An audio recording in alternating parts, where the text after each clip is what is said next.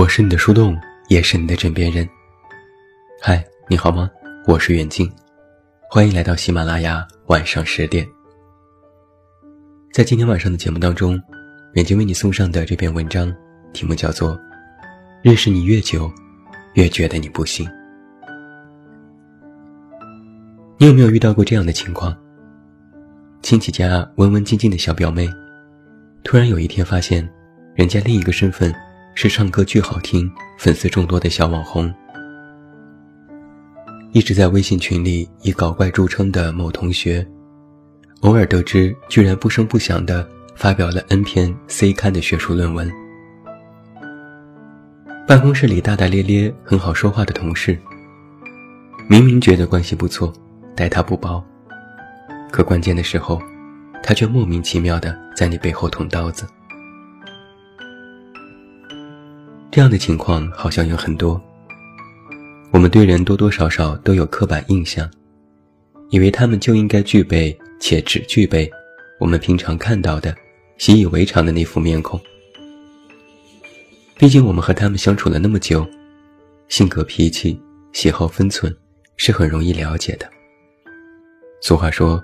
日久见人心嘛。可是你别忘了，只有下雨才会知道谁给你送伞。日久见的也未必是人心，没准儿是人设。所以我说，遇事才能见人心。来给你举个例子吧。那些没长坏的坏坏的男孩，从来都是女孩的心头好。他对别人都很冷血无情，可是却把你捧在手心上。这感觉，让多少小女生怦然心动。有的女生会说，他对前任一点都不留情面，说只爱我一个人。有的会说，他和爸妈说话总是不耐烦，却能和我聊很久。还有的会说，他出去吃饭时对服务员挑三拣四。唯独对我十分宽容。每每听到这样的话，我都会在想：姑娘，你觉得自己是撞大运了吗？你确定不是一段严重水逆的开始吗？两个人能够心心相印，靠的从来不是临时起意，为你暂时开启专属绿灯，而是深知他心中的三观。和一以贯之为人处事的原则的契合。相比二人世界浓情蜜意说爱你，没有你的场合，他对其他人的平均素质，更能够反映他的品行标准。就拿这种坏坏的男孩来说吧，他对前任的刻薄冷淡，将来你若成前任，一样变本加厉。他对爸妈的敷衍了事。将来你若成家人，可能一样只多不少。他对旁人的吹毛求疵，将来你若是旁人，一样有增无减。之所以觉得自己很特别，是因为你们还没有遇到事儿啊，我的傻姑娘。不管你们相处了多久，吃饭、聊天、压马路是有多甜，都不如遇到正经事情后来的考验。你出事后，他紧张吗？他和陌生人打交道得体吗？他处理事情冲动、偏激、暴躁、苛刻吗？以上任何一点，都足够抹杀一段冲动的爱情。再来举一个例子，那些貌似人畜无害的小白兔朋友，则是这个世界上另外一种暗黑的生物。举手之劳帮助一下，是大多数人愿意给予他们的善意，但他们自己可不满足。她能把闺蜜的男朋友变成自己的，说她也不想；她能把分内的工作丢给同事，笑眯眯地说自己不会；她还能无事生非、挑拨离间，给你一堆莫须有的麻烦。之前明明和她一起逛街，一起吃饭。好好的做朋友，怎么分分钟就成了敌人呢？看似是人畜无害，实际上背后是什么样子，你一点都不知道。朋友间能够长长久久，从来都不是以认识长短作为参照物，而是无功利性的理解和尊重，无私心的相互馈赠，理念交流，精神陪伴。那些你花费心思对待的人，并不是每个人都因为你的热诚和真心而倍加珍惜的同等回报，因为并不是每个人都有心啊。